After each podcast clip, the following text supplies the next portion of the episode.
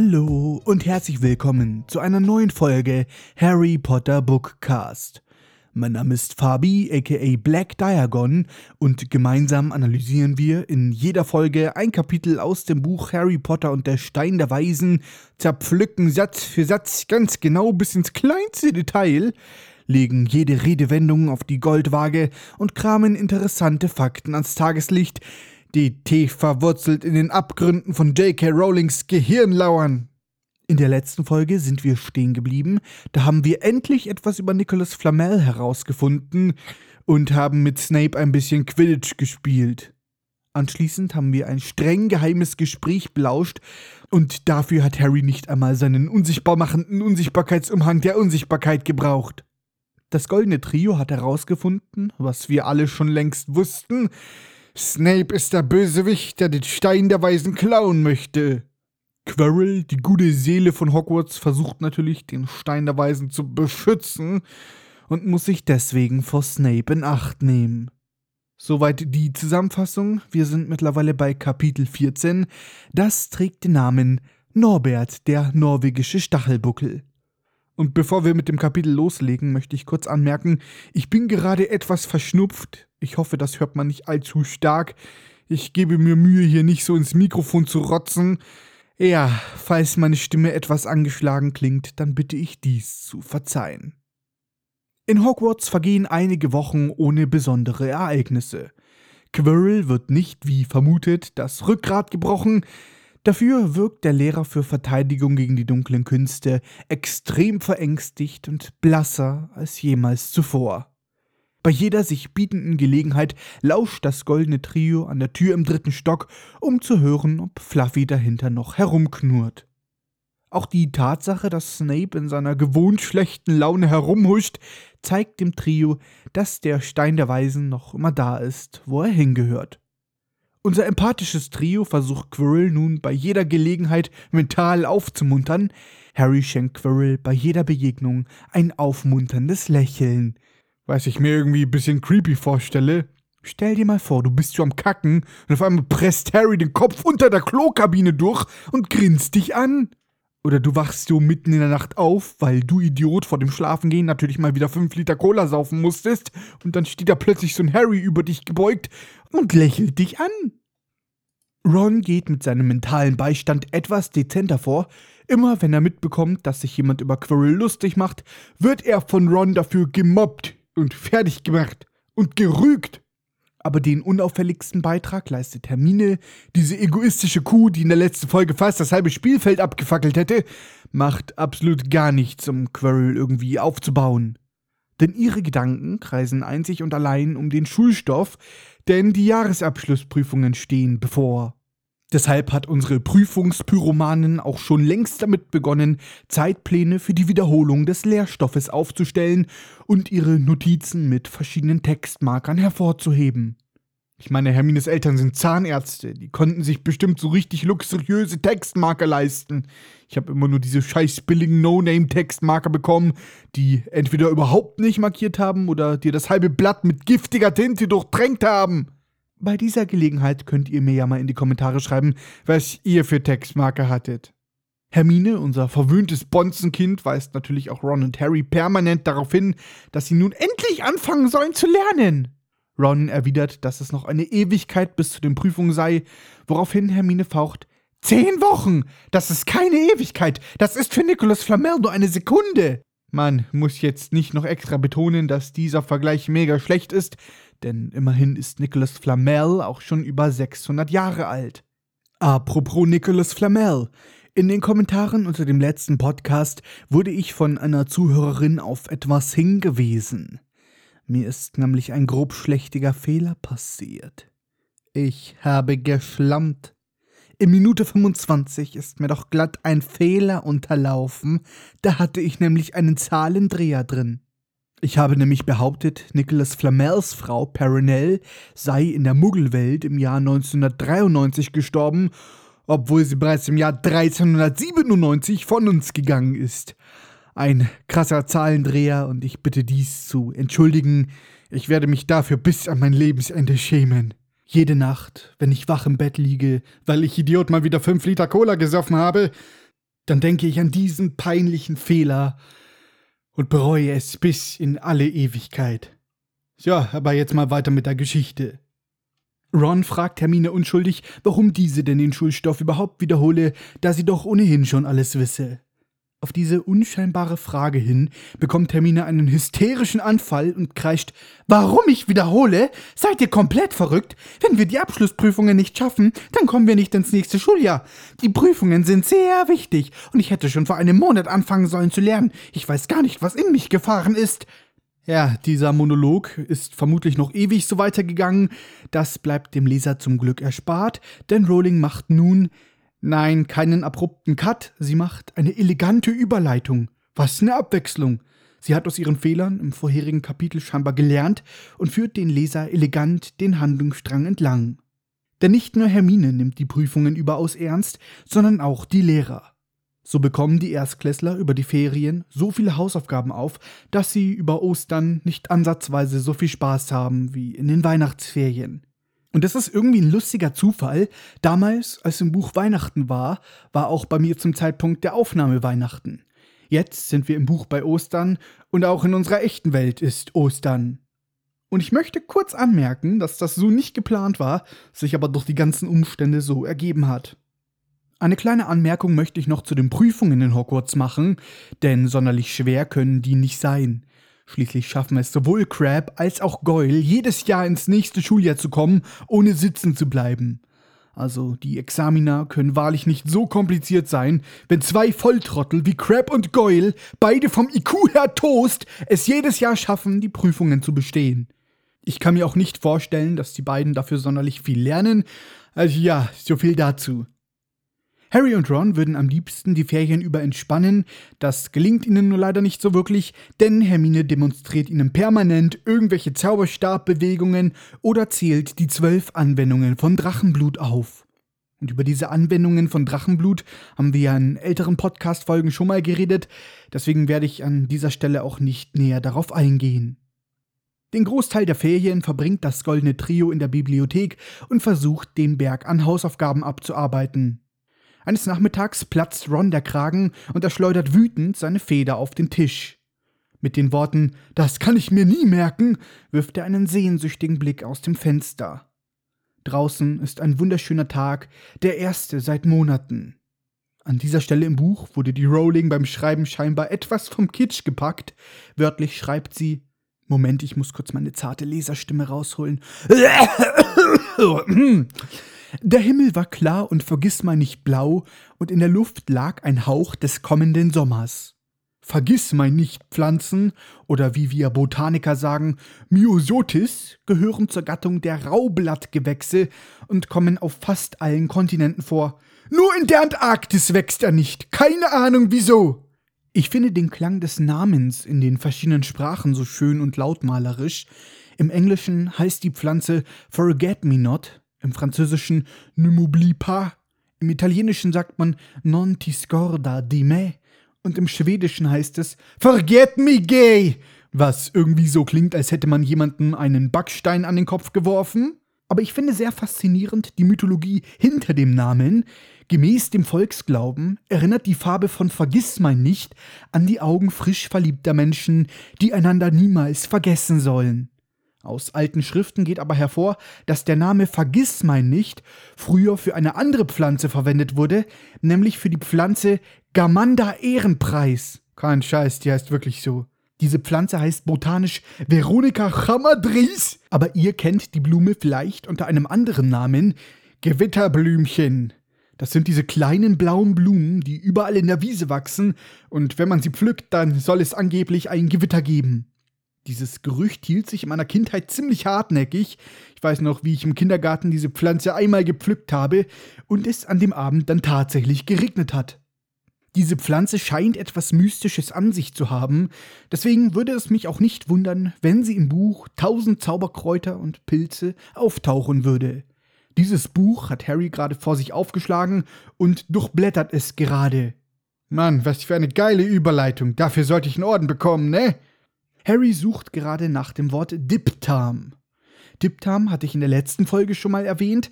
Da hatte ich erzählt, dass man Diptam vermischt mit pulverisiertem Silber als Heilung gegen Werwolfsbisse verwenden kann. Nun möchte ich die Gunst der Stunde nutzen und einmal erklären, was Diptam eigentlich ist. Es handelt sich dabei, wie könnte es auch anders sein, um eine real existierende Pflanze. Im Lateinischen lautet der Name dieser Pflanze Dictamnus albus, ja wie Albus Dumbledore. Allerdings ist Albus Latein und bedeutet weiß. Auch das hatte ich in älteren Podcast-Folgen schon mal angesprochen. Diptam wurde im Mittelalter oft als Heilpflanze verwendet, bis man irgendwann, viele hundert Jahre später festgestellt hat, Scheiße, das Zeug ist giftig. Seit 1936 steht Diptam unter Naturschutz, schon damals war die Pflanze nur noch selten zu finden. In den Harry Potter Büchern ist Diptam aber scheinbar eine recht verbreitete Heilpflanze mit vielen nützlichen Eigenschaften. Diptam kann schwere Verletzungen heilen, wie zum Beispiel Ron, der beim Apparieren zersplintert, oder die Bisswunde, die sich Harry beim Kampf mit Nagini zuzieht. Diptam ist also voll der nützliche Scheiß und ich wette mit euch um einen Schokofrosch, dass Madame Pomfrey 99% aller Patienten ausschließlich mit Diptam heilt. Nun gut, weiter im Text. Harry sucht gerade nach Diptam und ignoriert Rons Wutausbruch. Erst als sein bester Freund sagt, Hagrid, was machst du denn hier in der Bücherei? hebt Harry neugierig den Kopf. Eingehüllt in einen dicken Biberfellmantel schlurft der freundliche Wildhüter zu ihnen hinüber. Mit zittriger Stimme antwortet Hagrid, Och, nur mal schauen. Und das Ganze sagt er mit einem so unsicheren Unterton in der Stimme, dass augenblicklich die Neugier des goldenen Trios geweckt wird. Die drei können erkennen, dass der Wildhüter seine Hand hinter dem Rücken versteckt und offensichtlich etwas vor ihnen verbergen will. Hagrid versucht unschuldig zu wirken und fragt, was sie denn hier machen würden. Sie seien doch nicht etwa wieder auf der Suche nach Nicholas Flamel. Wichtig tuerisch erklärt Ron, dass sie das gar nicht mehr nötig hätten, da sie schon seit Ewigkeiten wissen, was der Hund bewacht, nämlich den Stein der W. Mit einem lauten Sch faucht Hagrid Ron an und erklärt flüsternd, dass er es doch nicht so herumbrüllen soll. Harry wendet rasch ein, dass sie Hagrid ohnehin noch ein paar Fragen stellen wollten, zu Fluffy und dem Stein, mit einem weiteren lauten Sch, das wahrscheinlich mehr Aufmerksamkeit erregt als die Frage an sich, bringt Hagrid auch Harry zum Verstummen. An das Trio gewandt, lädt er sie mit gesenktem Ton zu sich in die Hütte ein. Er verspricht ihnen zwar keine Infos, aber besser, sie reden bei ihm darüber, als hier in der öffentlichen Bücherei. Harry mummelt ein Bis später dann und Hagrid schlurft davon. Als der haarige Wildhüter davongestampft ist, fragen sich unsere drei Gryffindors, was Hagrid vor ihnen verstecken wollte. Ron beschließt nachzuschauen, aus welcher Abteilung Hagrid denn gekommen ist, um so vielleicht etwas herauszufinden. Ein paar Minuten später kommt er mit einem großen Stapel Bücher in der Hand zurück. Flüsternd sagt er Drachen. Hagrid hat nach Drachen gesucht. Dann beginnt er einige der Buchtitel vorzulesen, die der Wildhüter sich ausgeliehen bzw. angeschaut hatte. Drachenarten Großbritanniens und Irlands, vom Ei zum Inferno, ein Handbuch für Drachenhalter. Beides sind Bücher, die von Rowling nicht näher beschrieben werden und außer in diesem Buch nie wieder auftauchen. Bei dem Thema Drachen fällt Harry etwas ein, nämlich hatte Hagrid Harry bereits bei ihrer ersten Begegnung anvertraut, dass er schon immer mal einen Drachen haben wollte. Ausgerechnet diese Info hat Harry sich gemerkt, denn wie wir alle wissen, hat Harry ein fotografisches Gedächtnis. Wissen ist sein Ein und alles, er hat alle Schulbücher auswendig gelernt und stiftet Ron immer zum heimlichen Lernen an. Vermutlich hat Harry sich das nur deswegen gemerkt, weil die Vorstellung, dass ausgerechnet Hagrid einen Drachen halten will, so irrwitzig und surreal klingt, dass sich das in seinem kleinen Kinderhirn festgesaugt hat. Ron erklärt Harry, dass es illegal sei, Drachen zu züchten, denn der Zaubererkonvent von 1709 hat die Drachenzucht verboten. Eine Info, die laut Ron jedes Kind besäße. Viel mehr noch als dieser komische Zaubererkonvent verwundert mich aber die Tatsache, dass Ron sich die Jahreszahl so genau gemerkt hat. Ja, ich weiß, Rons Bruder Charlie ist Drachenforscher und deshalb weiß Ron darüber, aber dass er sich dieses Datum so konkret gemerkt hat? Naja, lassen wir das mal so stehen. Ron erklärt, dass dieses Gesetz auch einen Sinn hätte, denn die Muggel würden es sofort merken, wenn man sich einen Drachen im Garten halten würde. Ich finde das irgendwie witzig. Das Geheimhaltungsabkommen, also das Abkommen, dass sich die Zauberer vor den Muggeln verstecken, das wurde bereits 1689 geschlossen. Das Drachenzuchtverbot wurde erst 1709 eingeführt. Die Zaubererwelt hat also 30 Jahre gebraucht, um zu checken, dass Drachen zu züchten dieses Abkommen gefährden könnte. Finde ich irgendwie amüsant. Ron erklärt, dass Drachen sehr gefährlich sind und dass Charlie Weasley sich bei seiner Arbeit in Rumänien sehr verbrannt hat. Oh, ich finde, J.K. Rowling hat in diesem Buch noch nicht oft genug erwähnt, dass Rons Bruder Charlie in Rumänien arbeitet. Das müssen wir viel häufiger betonen. Und er arbeitet mit Drachen. Der dumme Leser kann sich so eine Information nicht über zwei Kapitel merken. J.K. Rowling, könnten Sie das bitte ändern? J.K. Rowling, das müssen Sie noch viel häufiger reinschreiben. J.K. Rowling, wir kürzen das halbe Buch, aber diese Info brauchen wir 150 Mal. J.K. Rowling! Harry fragt, ob es auch in Großbritannien wilde Drachen gibt, und Ron erklärt, dass es noch zwei Arten gebe, nämlich den gemeinen walisischen Grünling und den schwarzen Hybriden. Der gemeine walisische Grünling ist eine sehr friedliche Art, die in einem Reservat nahe der walisischen Hügel beheimatet ist. Klaus Fritz hat den Namen dieser Drachenart ursprünglich anders übersetzt. Es ist jetzt nicht direkt ein Fehler, aber trotzdem schlampig übersetzt – im Englischen trägt die Drachenart den Namen Common Welsh Green, also wörtlich übersetzt der gemeine walisische Grüne. Klaus Fritz hat ihn in den deutschen Erstausgaben den gemeinen walisischen Gründrachen genannt. Erst in den späteren Ausgaben wurde Gründrache in Grünling umbenannt, was auch meiner Meinung nach besser klingt. Gemein ist dieser Gründrache nun wirklich nicht, im Gegenteil, wie schon erwähnt, handelt es sich dabei um eine sehr friedfertige Art. Das Gemein im Namen stammt von dem Wort allgemein ab. Einen gemeinen walisischen Grünling muss Fleur Delacour übrigens in der ersten Aufgabe des Trimagischen Turniers überlisten und in dem Buch Fantastische Tierwesen wird erwähnt, dass es im Jahr 1932 einen Vorfall in der real existierenden Stadt Ifracombe gab. Ein gemeiner walisischer Grünling brach aus dem Reservat aus und flog an den belebten Strand von Ifracombe, woraufhin massenweise Muggel obliviert werden mussten. Die andere Drachenart, von der Ron redet, nennt sich Schwarzer Hybride. Über die gibt es nicht so viel zu erzählen, außer dass der Zauberclan McFusty sich seit Jahrhunderten um die Pflege dieser Drachenart kümmert. Sie sind wesentlich wilder als der walisische Grünling. Ein einziger Drache kann ein Gebiet von 250 Quadratkilometern für sich alleine beanspruchen.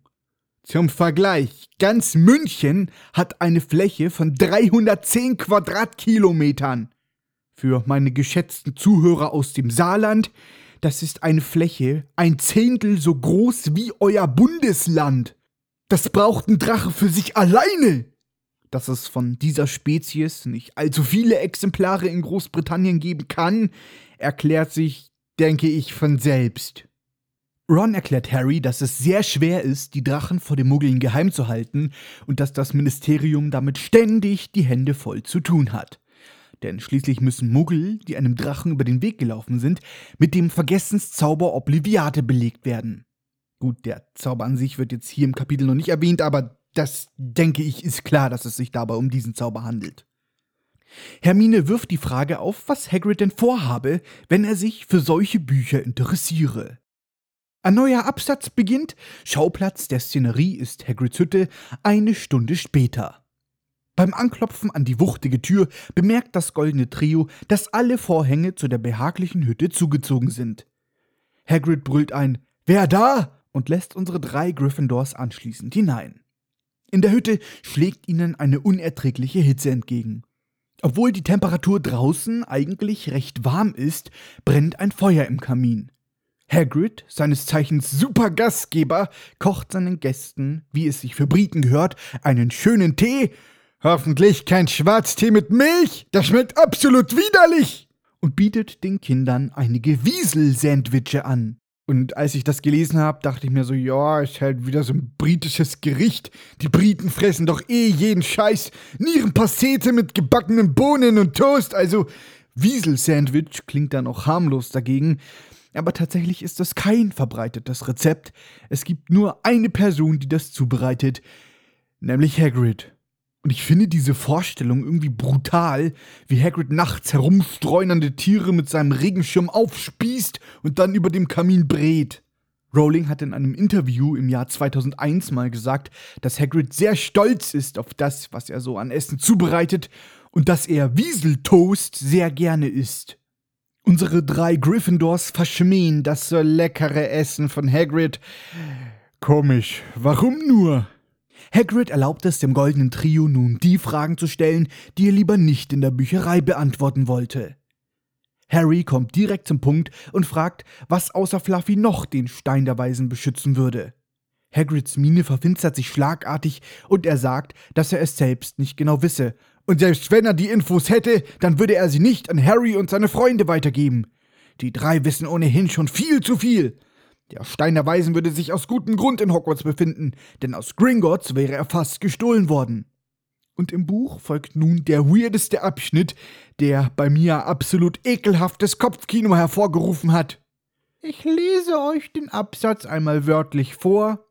Moment, jetzt muss ich wieder meine zarte Leserstimme rausholen. Ach, hör mal, Hagrid, du willst es uns vielleicht nicht sagen, aber du weißt es. Du weißt alles, was hier vor sich geht, sagte Hermine mit warmer, schmeichelnder Stimme.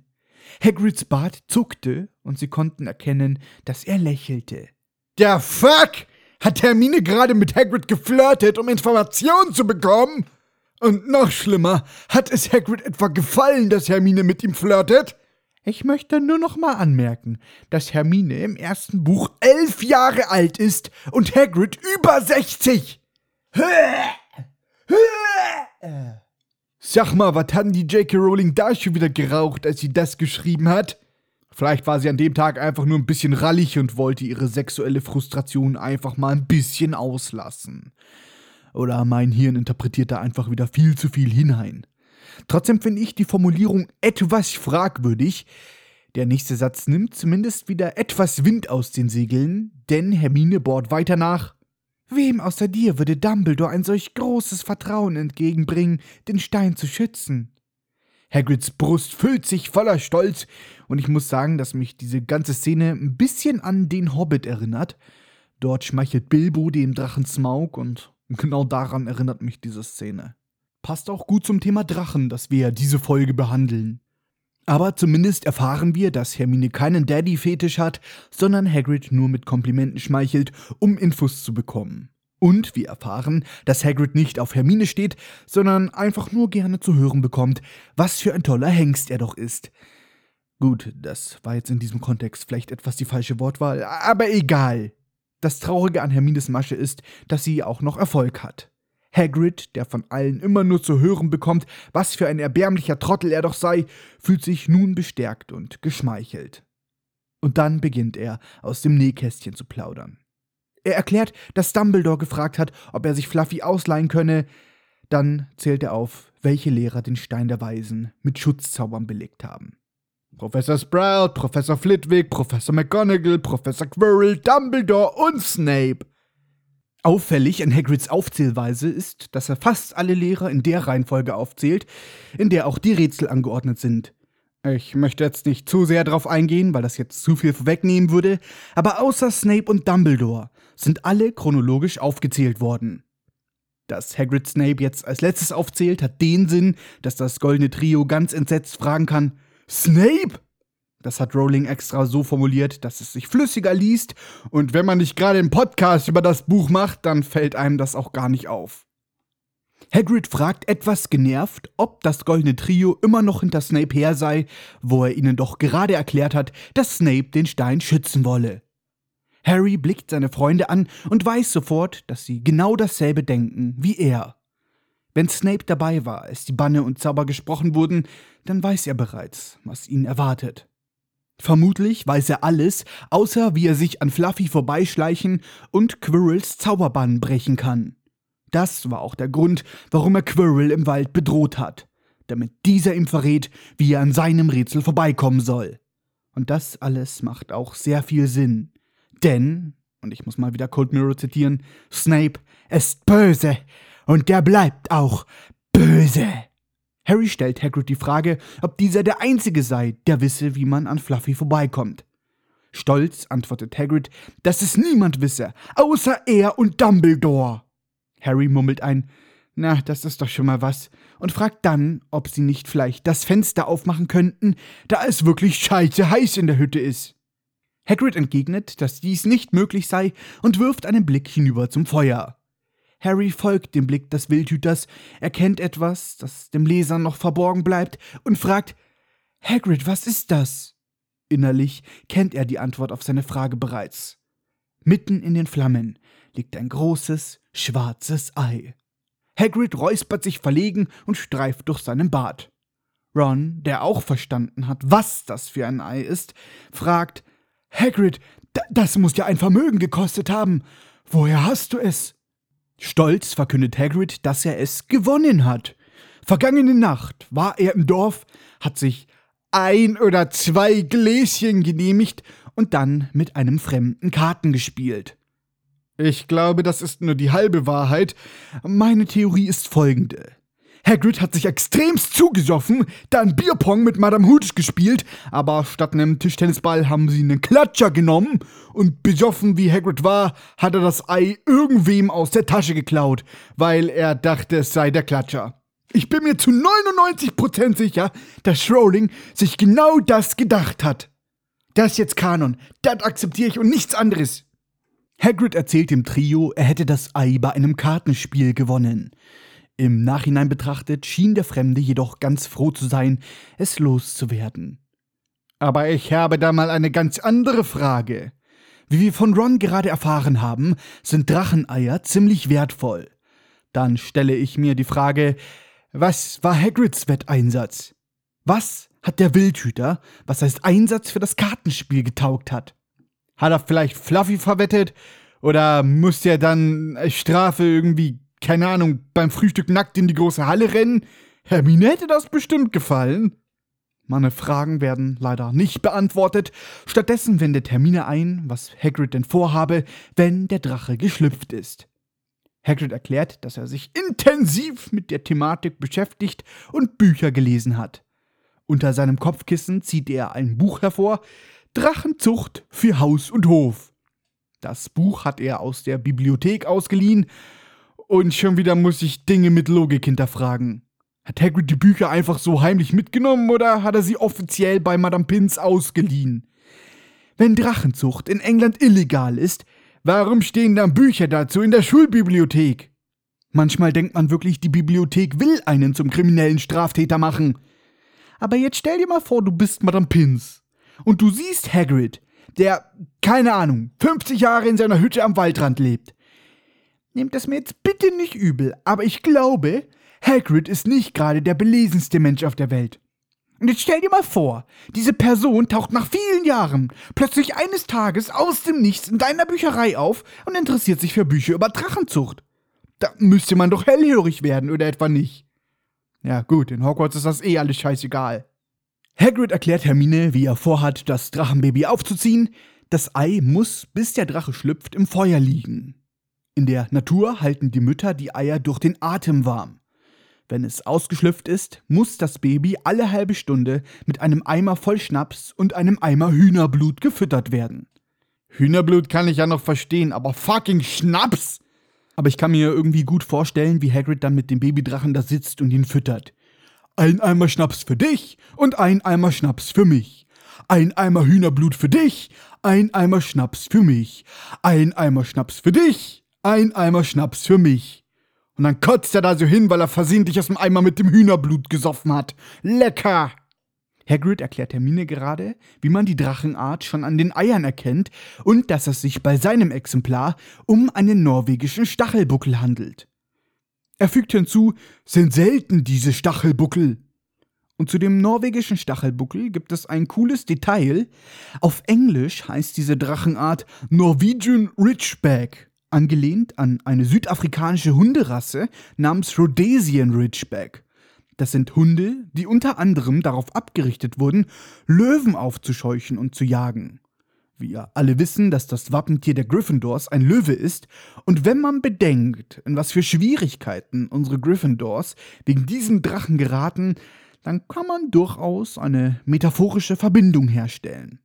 Und das ist wieder so ein schönes kleines Detail von Rowling, da verzeihe ich ihr doch gerne mal den ein oder anderen Schusselfehler im Buch.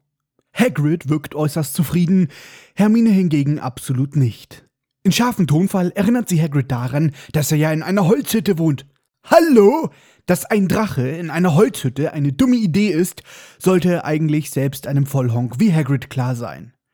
Und an sich finde ich diese Bemerkung auch gar nicht mal so unangebracht, käme sie nicht ausgerechnet von Hermine.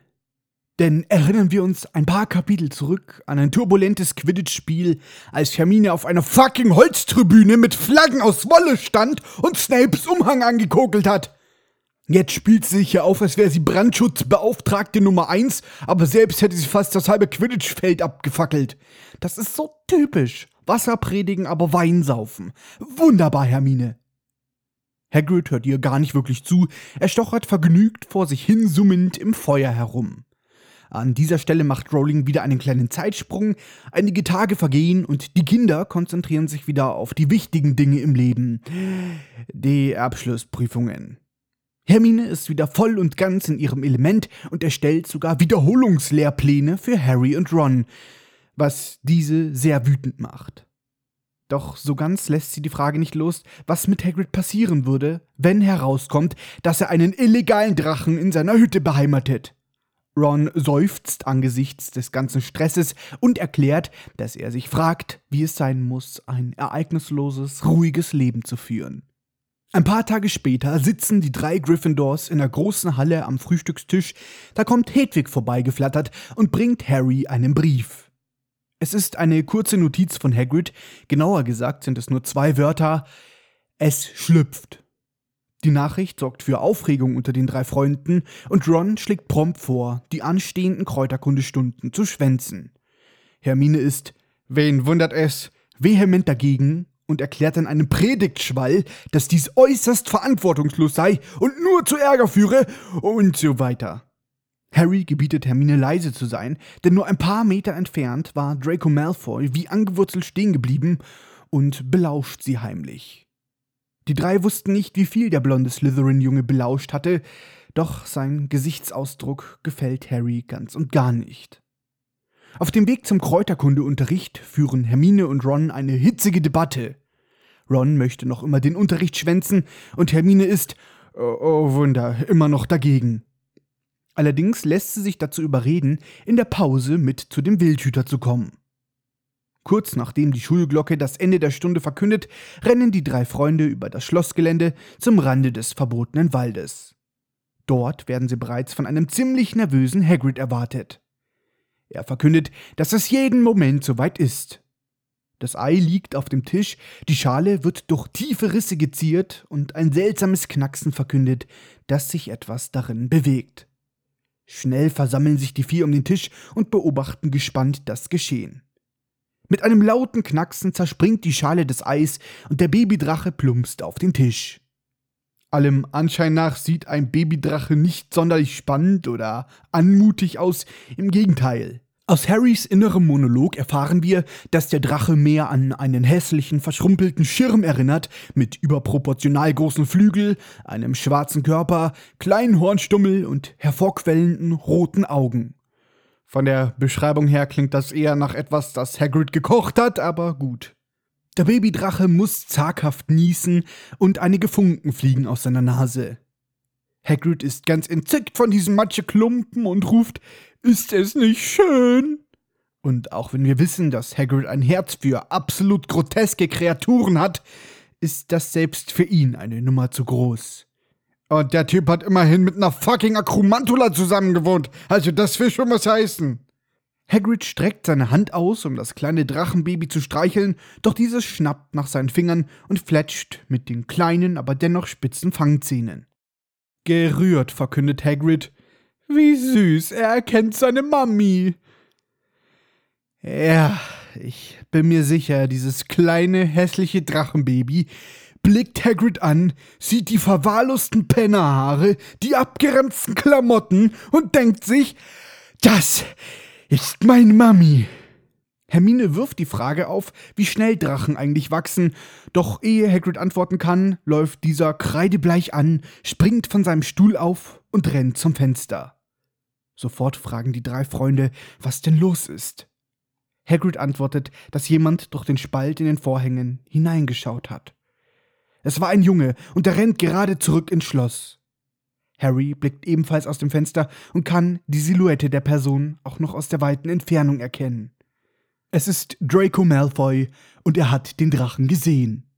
Bam, bam, bam!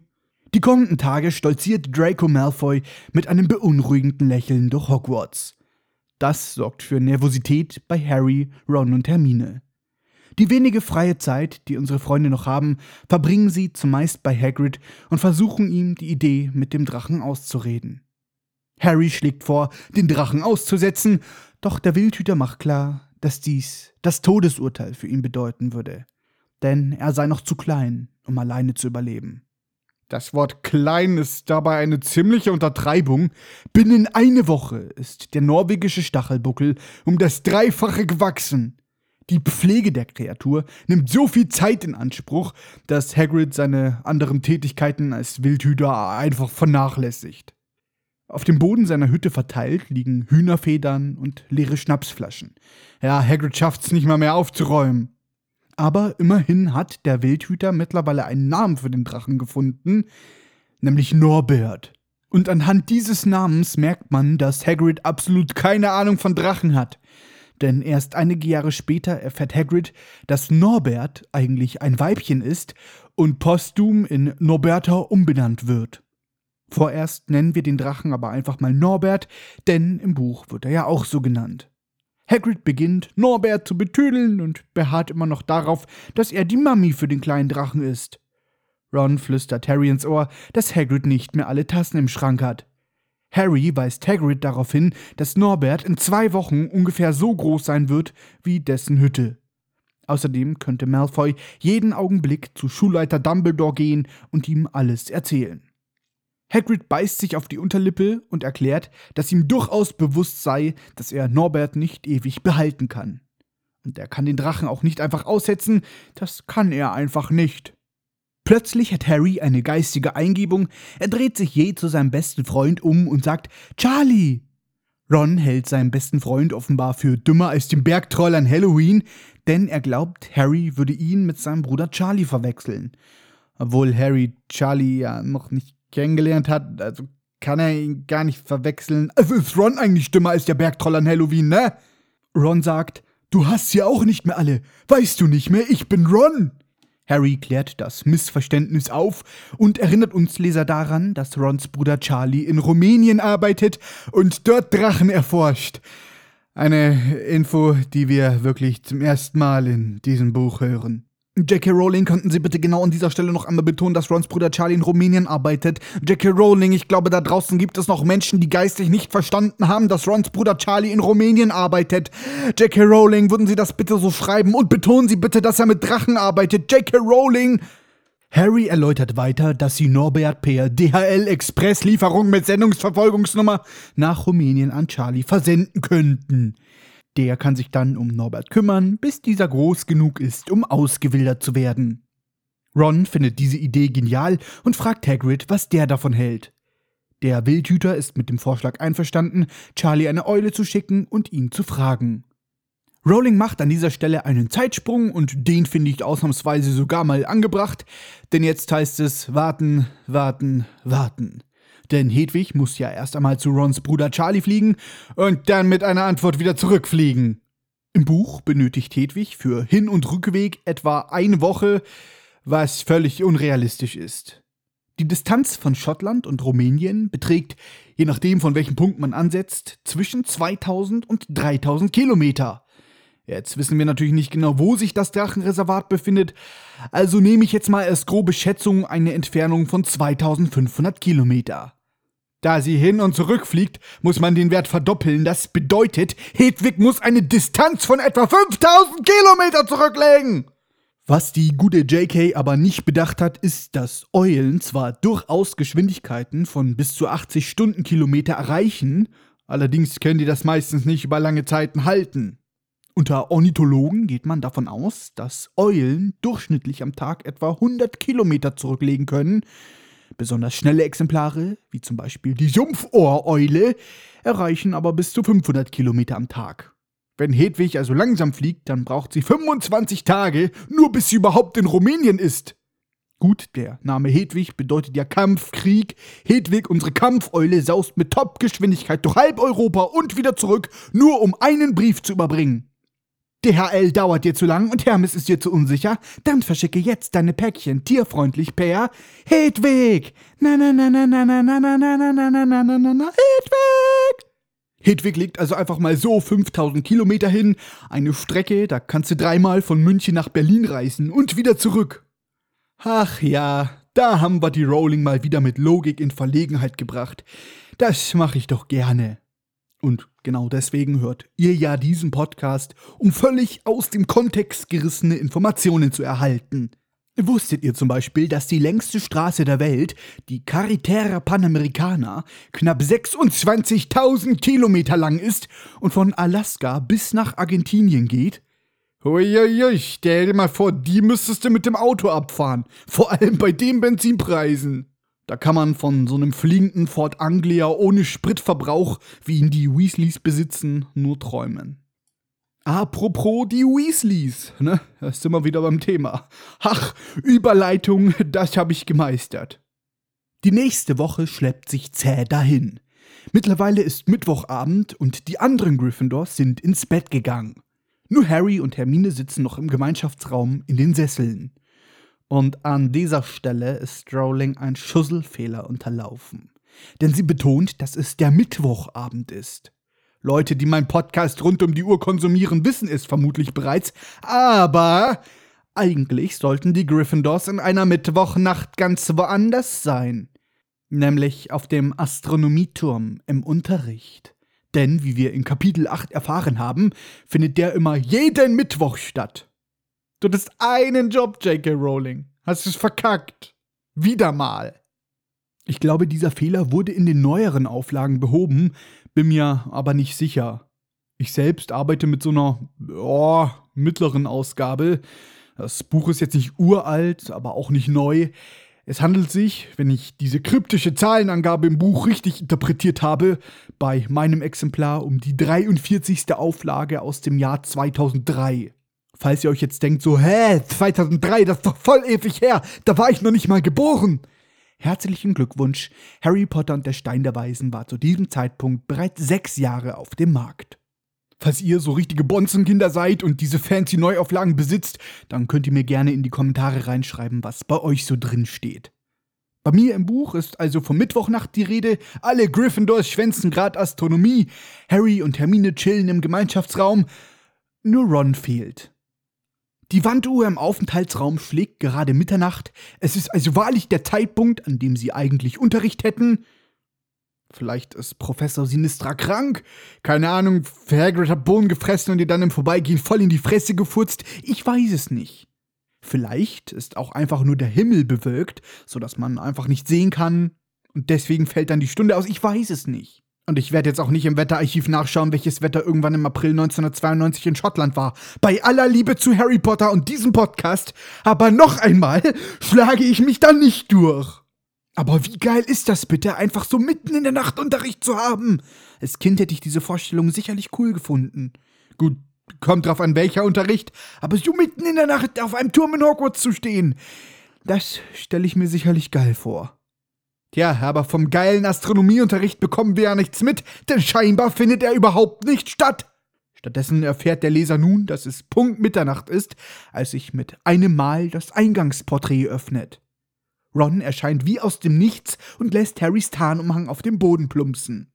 Wir erfahren, dass er heimlich unten bei Hagrid in der Hütte war, um ihm mit dem Drachen zu helfen. Und weil Harry und Hermine empathielose Arschlöcher sind, haben sie Ron dort alleine hingeschickt.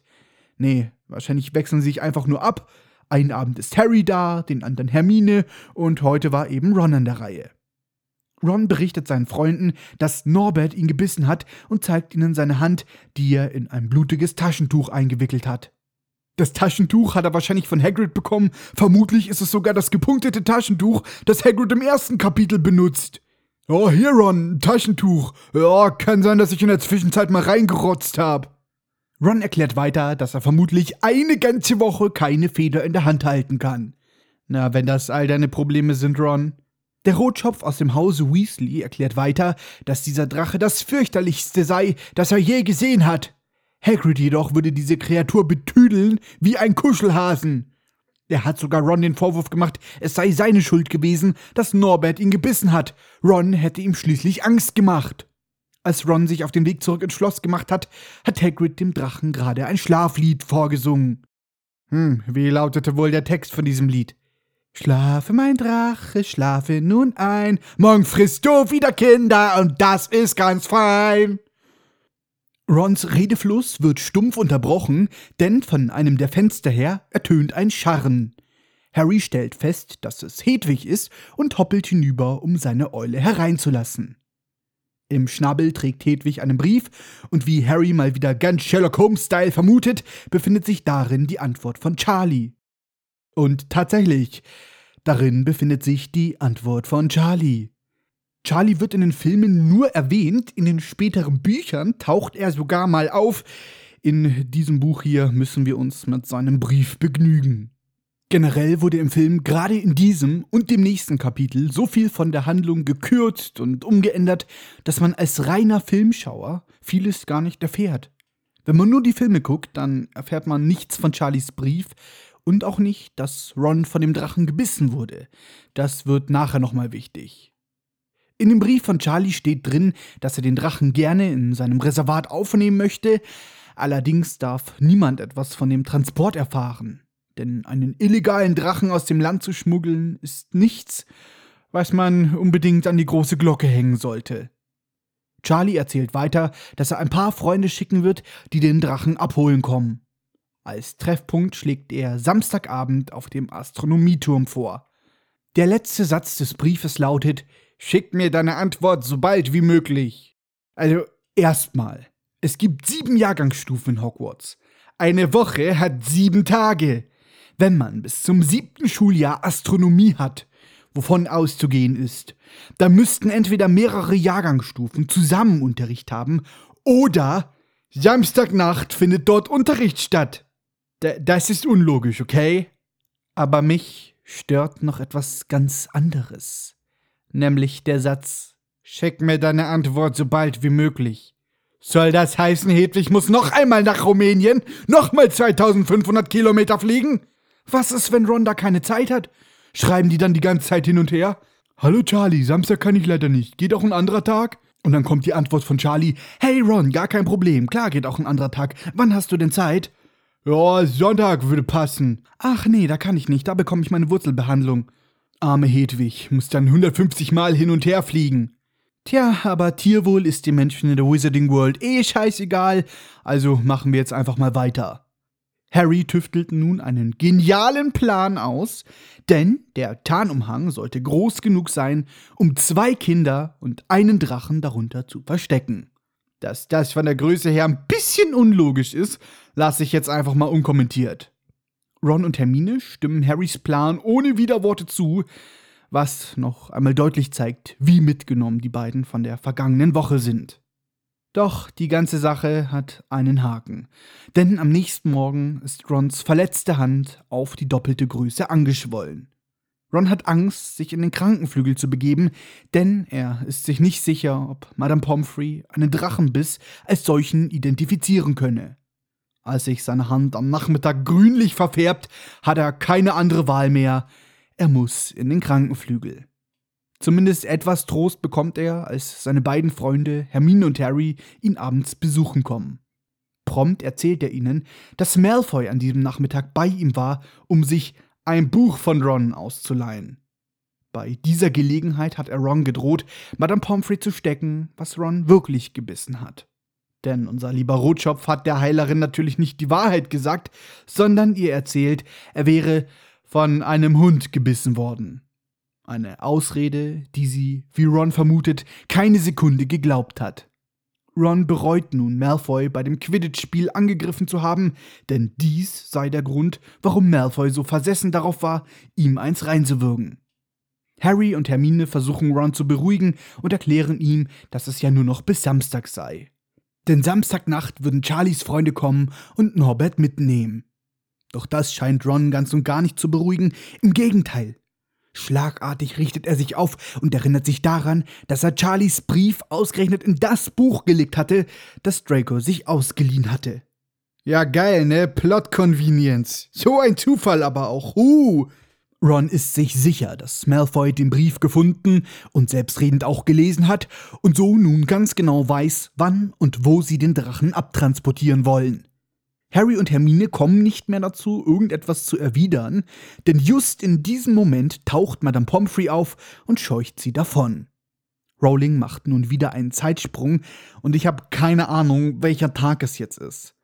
Es wurde ja gerade erwähnt, dass Charlies Brief am Mittwoch angekommen ist, was bedeutet, dass Ron am Donnerstag in den Krankenflügel eingeliefert wird.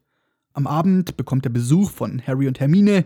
Jetzt weiß ich natürlich nicht, wie spät es ist und ob sie nach Ron auch noch bei Hagrid vorbeischauen. Zeitlich befinden wir uns also gerade an einem Donnerstagabend oder Freitag im April 1992. Dann ist mir aufgefallen, scheiße, es gibt ja auch noch eine neue Auflage, wo sie es geändert haben. Ich weiß nicht, welcher Tag ist. Hermine und Harry diskutieren gerade darüber, dass es nun schon zu spät ist, den Plan zu ändern und dass dies der einzige Weg sei, Norbert loszuwerden. Sie hätten nicht mehr die Zeit, um Charlie abzusagen. Ja, streng genommen hätten sie auch nicht die Zeit gehabt, Hedwig in so kurzer Zeit hin und her fliegen zu lassen. Aber ja, das lassen wir jetzt einfach mal so stehen. Harry erklärt Hermine gerade, dass sie es einfach riskieren müssen. Sie hätten ja noch den Tarnumhang und von dem weiß Malfoy glücklicherweise nichts. Die beiden sind bei Hagrids Hütte angekommen, um ihm von ihrem Plan zu erzählen. Fang, Hagrids Schoßhund, sitzt mit verbundenem Schwanz vor der Tür, vermutlich weil Norbert ihn gebissen hat. Hagrid öffnet das Fenster und erklärt, dass er sie nicht hereinlassen könne, weil Norbert eine schwere Phase durchmache. Die beiden Freunde erzählen Hagrid von Charlies Brief. Die Augen des bärtigen Bildhüters füllen sich mit Tränen, was zum einen an dem Brief liegen kann oder aber an der Tatsache, dass Norbert Hagrid gerade ins Bein gebissen hat. Huiuiui, stellt euch mal vor, Norbert wäre ein ausgewachsener Drache und hätte das gemacht. Da hat Hagrid aber gerade noch mal Bein gehabt.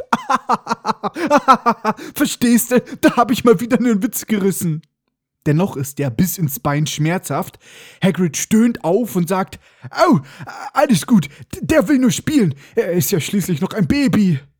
Das Baby hämmert mit dem Schwanz wie bekloppt gegen die Wand.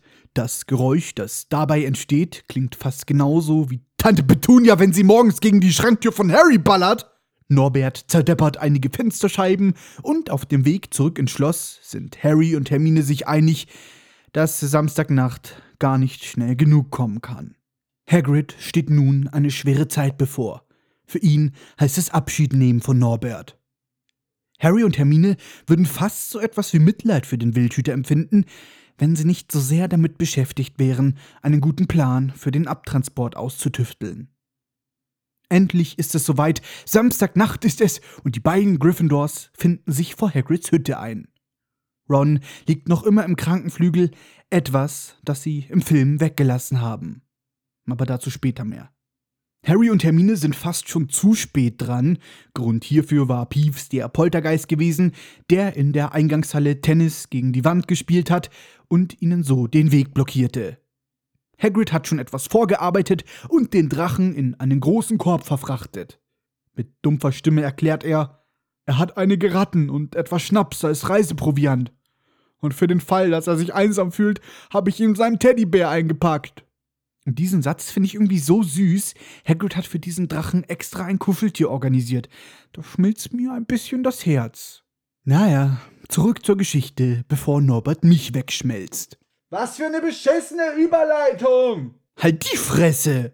Aus dem Korb ertönt ein schauriges Geräusch und es klingt fast so, als hätte Norbert den Teddybären zerfetzt. Während Harry und Hermine mit dem Korb unter den Tarnumhang schlüpfen, schluchzt Hagrid: Auf Wiedersehen, Norbert. Mami wird dich nie vergessen. Die zwei Gryffindors müssen nun mit einem fucking Drachen unter dem Tarnumhang das ganze Schulgelände bis zum Schloss laufen.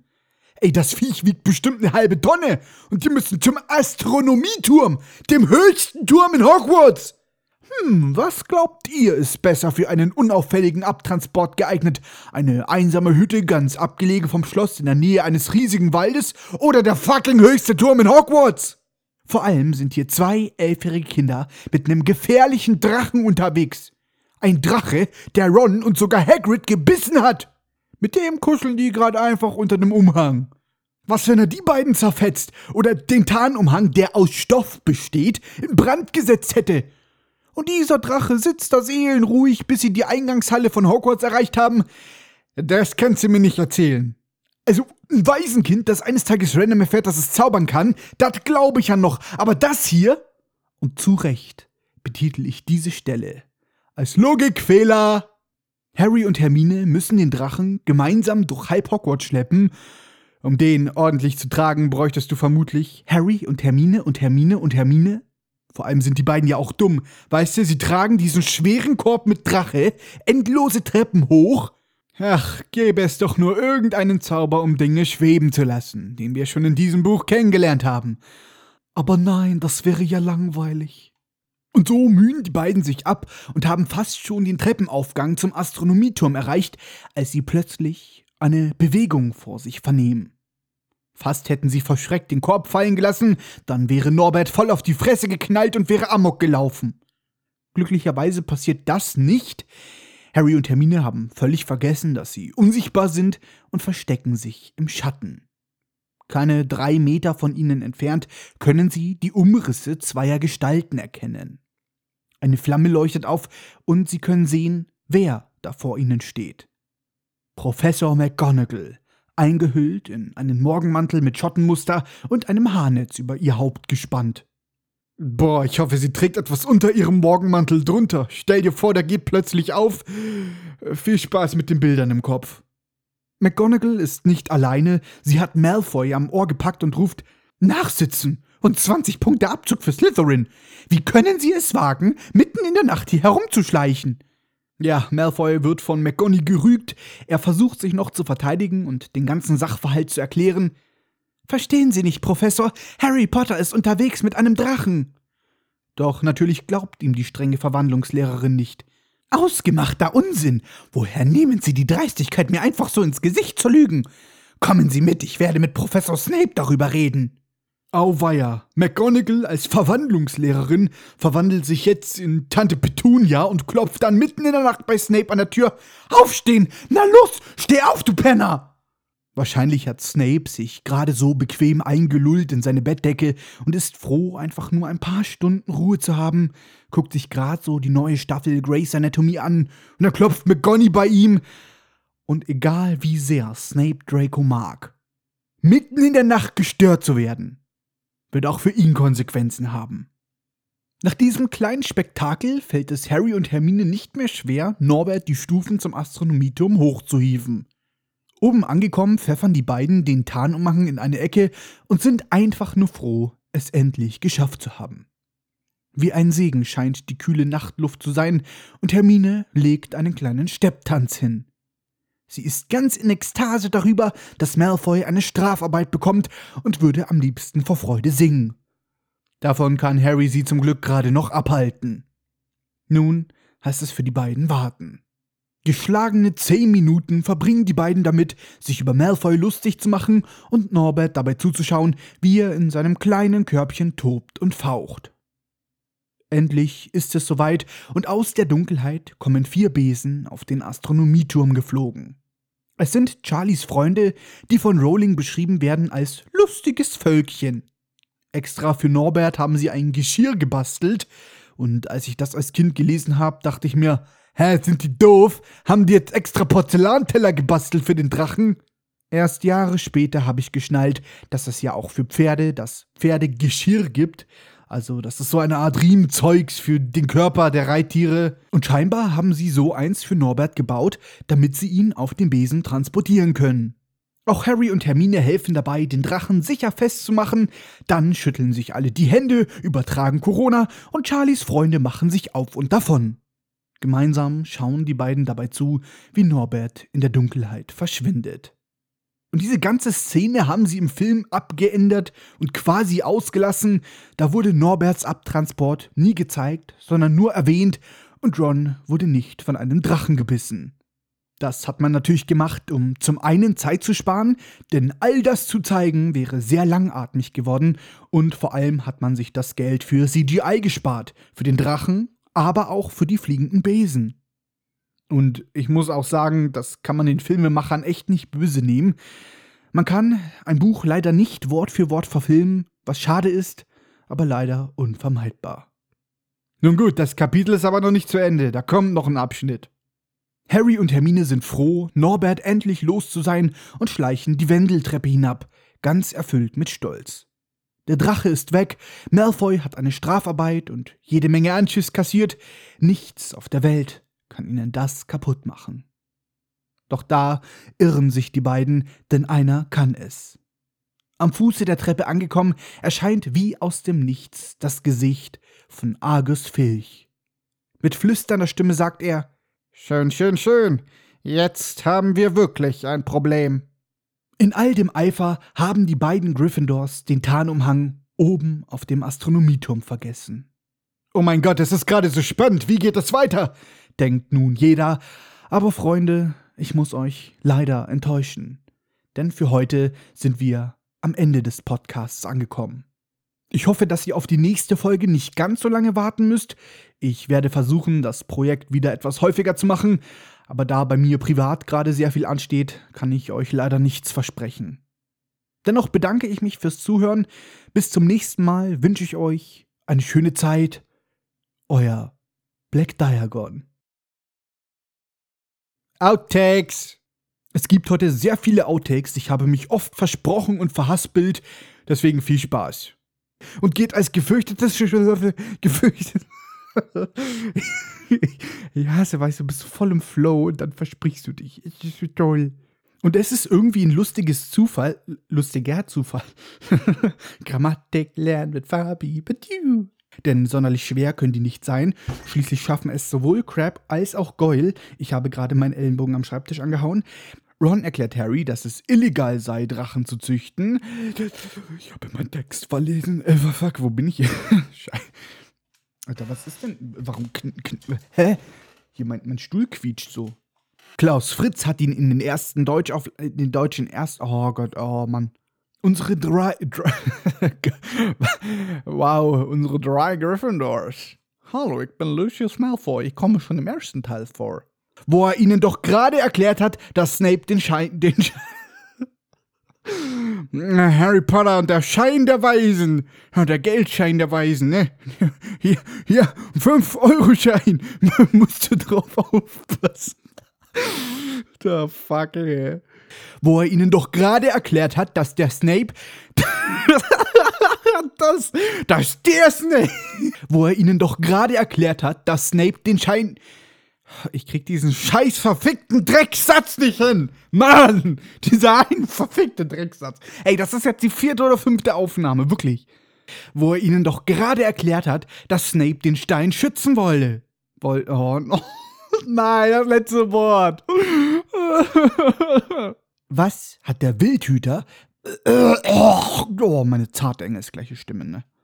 Der Babydrache muss zaghaft niesen und einige Funken fliegen aus seiner Nase. Da hört man ihn niesen, den Babydrachen, aber nicht sonderlich zaghaft. Harry erläutert weiter, dass sie Norbert per DHL-Express-Lieferung mit Sendungsverfolgungsnummer, geiles Wort, ne? Rowling macht. Oh, Alter. Immer, ich bin hier immer so übersteuert, wenn ich Rowling sage. Rowling! J.K. Rowling! Die Wanderuhr. Die, die Wanduhr. Wie, wie habe ich das jetzt gelesen? Wie? wie? es ist schon ein bisschen spät, Entschuldigung. Generell wurde die Handlung in diesem, aber auch dem nächsten Kapitel sehr stark gekürzt. Mit deinem Ernst? Meine Box hat kein Akku mehr. Alter, ich habe gerade voll den Herzinfarkt bekommen. Ich dachte hier gerade. Schlagartig richtet er sich auf und erinnert sich daran, ich habe mich gerade vertippt. Scheiße, wo bin ich jetzt im Skript gelandet? Irgendwo zehn Kilometer weiter oben. Aber ich rede trotzdem mit meiner dramatischen Stimme weiter. Einfach nur, weil ich es kann. wo sie den Drachen abtransport... Transport